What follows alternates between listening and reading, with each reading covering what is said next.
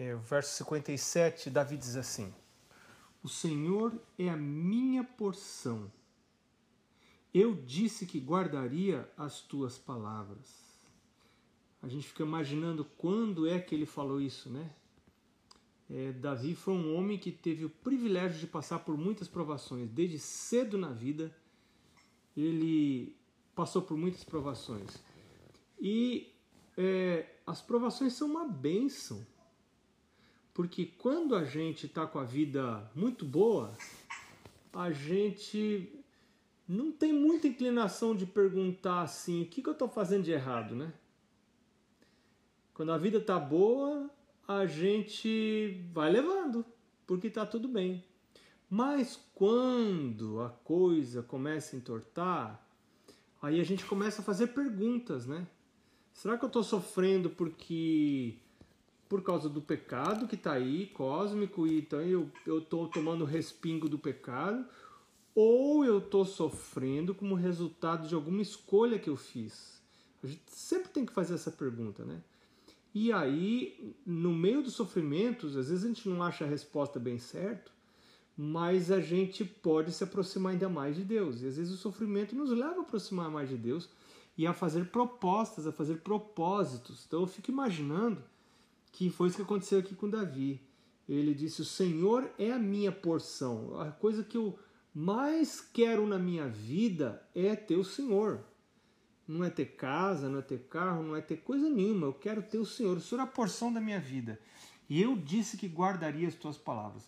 Isso é o temor de Deus. Temor de Deus é guardar as palavras dele, é obedecer os seus mandamentos. Né? Quando você vê na Bíblia, na Bíblia aparece muitas vezes ele tinha o temor de Deus, não sei o que lá temor de Deus. Temor de Deus significa guardar os mandamentos, fazer a vontade de Deus. Aí ele diz: Imploro, verso 58, de todo o coração a tua graça. Compadece-te de mim, segundo a tua palavra. O que, que é a graça? O que, que a gente ganha com a graça de Deus? Graça é quando a gente ganha uma coisa que a gente não merece. Eu tenho pensado muito é, no Jardim do Éden, como as coisas aconteceram, como começou lá, como o pecado entrou, como Deus conversou com Adão e Eva, como Deus deu para eles todo o jardim para eles comerem, todo o jardim, todas as árvores, menos uma árvore. Inclusive a árvore da vida eles podiam comer. E Deus falou assim: vocês podem comer de toda a árvore. Falando isso, Deus estava querendo dizer para eles assim: é, vocês têm a posse, mas vocês não têm a propriedade vocês podem usar, desfrutar, usufruir de tudo no jardim. É, vocês são é, administradores, mordomos do jardim. Agora, quando você é um, é um administrador de uma quitanda, de uma venda, né? Você não pode pegar o pegar o, a, os suprimentos e levar para sua casa só porque você é o gerente, né? Você não pode. Você tem que pedir para o dono da, da quitanda, é, porque você não é o proprietário. Então, Deus colocou uma restrição por várias razões. Uma das razões era para manter a sua posição de proprietário. Quando eu não sou proprietário, eu não, eu não, eu, eu, eu, não tenho livre acesso a tudo. Né? Então, aí estava essa restrição. E Deus falou: no dia que vocês comerem, encostarem, tocarem e comerem desse fruto, vocês vão morrer. O que Adão e Eva não sabiam e Deus não queria revelar para eles era que lá naquela árvore era o único ponto de acesso que Satanás tinha sobre eles. Mas Deus, Deus não queria dar para eles o conhecimento do, do mal. Então Deus só disse para eles: não vão lá. No dia que vocês forem lá, vocês vão morrer, né? E ao mesmo tempo Deus estava dizendo: vocês não são donos. Né? A coisa muito dura na vida quando a gente começa a achar que a gente é dono. A gente é dono dos filhos, dono do cônjuge, dono da casa, dono do trabalho, dinheiro. dono do dinheiro, dono de tudo, né? Aí isso é um, isso é um problema terrível na vida. Você tem noções equivocadas de, de, de propriedade, né?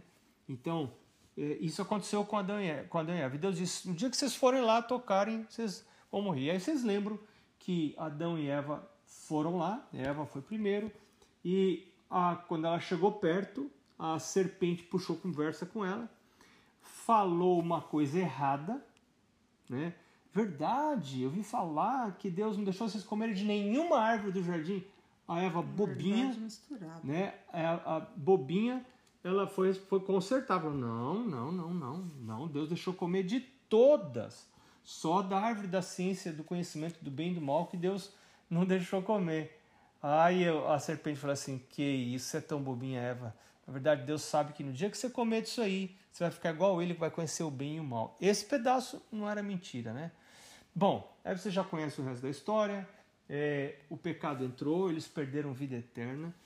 Mas Deus, agora entra a graça de Deus, né? Deus decide, Ele mesmo, vir aqui e juntar a sua sorte com a nossa sorte. E ele disse: Eu vou lá e, já que o salário do pecado é a morte, eu vou morrer no lugar deles. E aquele que acreditar, essa semana, eu, eu, todo dia eu tenho pensado nisso, tenho meditado nisso, e eu fico pensando, gente, é uma coisa tão simples que parece que não, parece que a salvação tinha que ser mais complicada um pouquinho. Parece que a gente tinha que fazer mais coisas é, para poder ser salvo.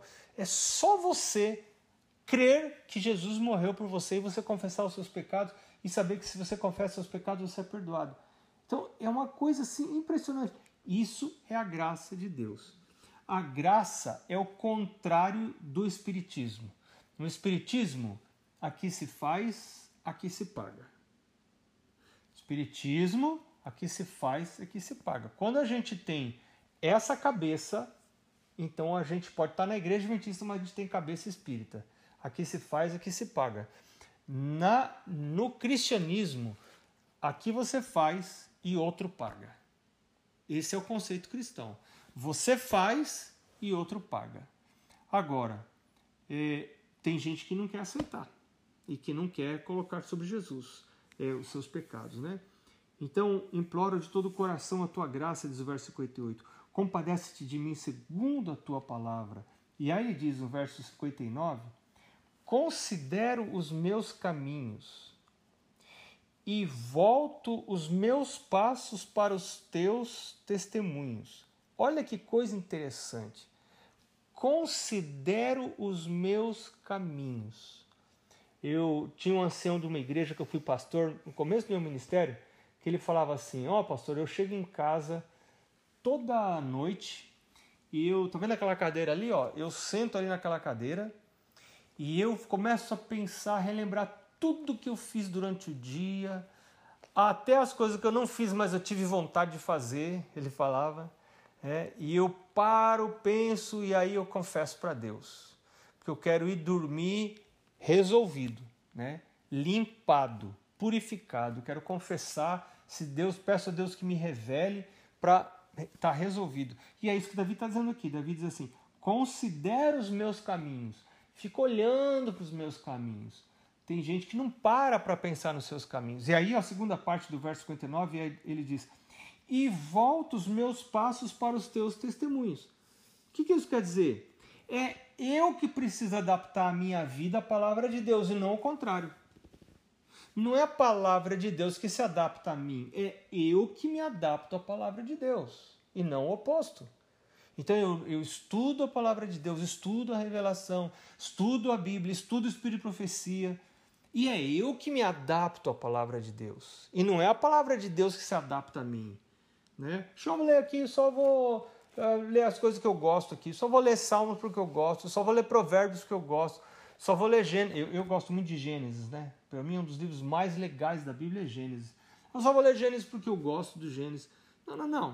Não é, não é a palavra que se adapta a mim. É eu que me adapto à palavra. Então eu, eu, eu, tenho, que, eu tenho que saber toda a palavra de Deus, porque Ele é Deus, eu não sou Deus. Eu sou um, um pica-fumo qualquer, né? Então volto os meus passos para os teus testemunhos o meu caminho vai ser regrado pela tua palavra. E aí ele diz no verso 60: Apresso-me, não me detenho em guardar os teus mandamentos. Por quê? Porque qualquer demora enfraquece o desejo. Por isso ele diz: apresso-me, não me detenho em guardar os teus mandamentos. Eu sei que a vontade de Deus é essa. Eu sei que esse é o desejo de Deus para minha vida. Eu sei que esse é o caminho de Deus. Rápido. Fazer... Lembra a história de Abraão. Você me lembra dessa história de Abraão. Né? Deus apareceu para ele e falou assim: Abraão, olha, meu caro, você vai ter que ir lá oferecer seu filho em sacrifício. A Bíblia fala que no outro dia, madrugadinha, ele se levantou e ó, se mandou. Né? Agora você fica imaginando assim, ah, o Abraão pensava assim, ah, eu vou, eu vou, eu vou, eu vou, mas eu não vou falar quando, né? Aí Abraão ficava lá uma semana, duas semanas, aí, aí, e aí a, talvez a mulher já sabia, mulher, e aí Abraão, não, não, não, fica tranquilo que eu vou, eu vou, eu vou levar um filho, né? Vai nada, vai nada, né? Meu pai, meu pai sempre falava isso. Meu filho obedecer é em seguida. Né? O pai falou, o filho tem que obedecer em seguida. A demora já indica a rebelião. A demora na obediência já indica a rebelião, já indica que você não está com intenção de obedecer. Porque se você quer obedecer, é obedecer em seguida. Né? Então toda demora vai enfraquecer o meu desejo. Apresso-me, não me detenho em guardar os teus mandamentos. E aí ele diz, verso 61, laços de perversos me enleiam, contudo não me esqueço da tua lei. Percebe que ele, ele repete isso várias vezes? Os outros estão contra mim, tem gente me perseguindo, tem gente que está tentando puxar o meu tapete, tem gente lá no meu trabalho, tem gente dentro de casa, sei lá onde. Ele falou: não, não, eu, o meu foco da minha vida não é para quem quer o meu mal. Não adianta. Não é por eu eu, eu ficar preocupado, eu ficar bravo com eles, ficar irritado, que vai resolver. Não resolve. Eles vão continuar querendo o meu mal. O meu foco é me aproximar de Deus, que Ele é meu escudo, Ele é minha fortaleza, Ele é meu socorro bem presente na angústia. Então, o meu foco é olhar para Ele. Então, os laços de perversos me enleiam, contudo, não me esqueço da tua lei. E, e chega ao ponto, diz ele no verso 62, Levanto-me à meia-noite para te dar graças por causa dos teus retos juízos. Que coisa impressionante, né? Meia-noite, estou dormindo lá, meia-noite, vou levantar meia-noite para agradecer a Deus pelos juízos de Deus. Pelos manda... O juízo é um outro, é um, é um, é um, é um, é um sinônimo para mandamentos, para testemunhos, para né, a sua palavra. Eu, eu vou ah, dar graças a Deus. E se eu parar para pensar na minha vida assim, minha nossa, como a minha vida começou, minha época de adolescência, né? Um dia que eu tava com as amizades que eu tinha. Nossa, eu não era para nunca ter casado com essa menina aqui, não era para eu estar hoje aqui no pequeno grupo. Então, é, tudo que mudou na minha vida mudou por causa desse livro aqui, a palavra de Deus. Bíblia e o Espírito Profecia. Inclusive minha saúde, né? Minha saúde nossa, eu tenho naturalmente, a, a, minha saúde é muito débil. Meu corpo é muito débil. Eu já tenho quatro cirurgias, de, de, só de intestino, quatro cirurgias, né? Meu, tudo retalhado aqui minha barriga. Então era para eu já não estar tá existindo mais, né? Mas quando você a palavra de Deus é proteção. Você humilha, você se humilha. E agora a gente tem essa oportunidade nessa crise de saúde mundial aí, né? Gente tem essa oportunidade de, de se voltar para Deus e, meu Deus, me ajuda eu conformar os meus hábitos à tua palavra. Qual, qual que é a tua vontade para a minha vida, mesmo na área da minha saúde? Meu Deus, me ajuda, me ajuda. E a palavra de Deus é protetora, ela é guardadora. Nesse caso específico que nós estamos vivenciando agora, né? A seguir a palavra de Deus vai fortalecer o meu sistema imunológico né? passo a passo, fazendo escolhas, né? E eu dou graças a Deus que eu eu tenho fraquezas, tem coisas que eu não faço certo, né? É, e eu sei das coisas que eu não faço certo, mas eu não vou desistir. Eu não vou desistir. Eu quero prosseguir, eu quero que Deus me ajude para ir transformando o meu caráter para as coisas que eu não faço certo fazer corretamente. Verso 63. Ah, que legal isso aqui ele diz: Companheiro sou de todos os que te temem. Quem que teme a Deus? Lembra que é temor de Deus? Temor a Deus é guardar os seus mandamentos. Tem vários versos na Bíblia indicando isso, a gente não tem tempo de estudar agora. Então ele diz assim: companheiro eu sou dos que te temem, ou seja, dos que guardam os teus mandamentos. São essas pessoas que eu vou adotar como companhia. Porque é muito interessante, tem uma, uma teoria, teoria do, geral dos sistemas, né? Que é, diz que os sistemas são conjuntos nos quais os elementos se influenciam mutuamente. Né?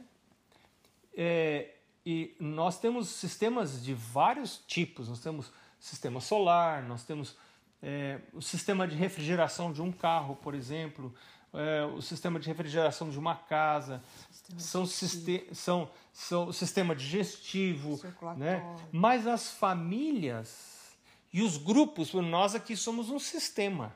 Quando a gente está dentro de um sistema, todos os elementos se influenciam mutuamente. A gente está influenciando e a gente está recebendo influências. Isso é uma coisa muito séria. Então Davi fala assim: Eu quero ser companheiro de quem? De quem teme a Deus, de quem guarda os mandamentos de Deus. Eu não quero ser companheiro de qualquer pessoa. Ah, não, não, mas então você não vai evangelizar? Não. Se é para evangelizar, eu vou. Né? Mas eu não vou desenvolver amizade só por amizade com quem não quer servir a Deus. É. Se eu posso influenciar essa pessoa para os caminhos de Deus, então eu vou, eu. Se eu não estiver influenciando, eu serei influenciado. E aí a gente tem que pensar no, no, no entretenimento, nas mídias sociais e nos entretenimentos, né? Nos TV a cabo e outras coisas e outras coisas e outras coisas mais tudo que está entrando no meu cérebro está me influenciando. E o Davi fala aqui: eu quero ser companheiro, eu quero ter companhia com as pessoas que te temem. Eu quero que tudo que entre nos meus olhos, nos meus ouvidos, nos meus sentidos, lembre de Deus. Sabe uma coisa interessante? Os, os judeus, eles não tinham música popular. Toda a música deles era para Deus. A arte deles era para Deus. Poesia era para Deus. Música era para Deus. Tudo era para Deus. As artes eram para Deus. Né? Tudo, tudo. Os encontros sociais era ir ao templo. E aí viajavam as famílias e aquilo. Tudo girava em torno da busca de Deus. E esse é o ideal. A gente, a gente não tem segurança fora desse sistema. Esse é o sistema. É, tudo tem que girar para Deus. Eu me lembro quando meu pai comprou um piano com muito sacrifício. Vocês nem imaginam que coisa. Nossa, eu até hoje eu fico pensando como é que eles conseguiram comprar? Não tinha dinheiro, aquilo era uma, era uma pobreza lascada, a gente não tinha roupa para vestir. Eu lembro assim que no frio a gente não tinha roupa. São Paulo, gente morava em São Paulo, aquilo geava, fazia muito frio. Eu tinha um casaco só, assim, e daqueles casacos de napa, que aquilo não, não esquenta nada, né? A gente chegava a pensar em botar jornal por dentro. Minha avó falava assim: ó, oh, na guerra a gente punha jornal, que jornal esquenta, né? Aí me lembro, minha avó fazia tricô e fazia blusa de tricô pra gente, de lã, pra gente botar debaixo daquele outro negócio. E aí aquele tricô ia passando de um pro outro, né? Porque um ia crescendo, aí a avó fazia o tricô para aquele que cresceu. E assim, né?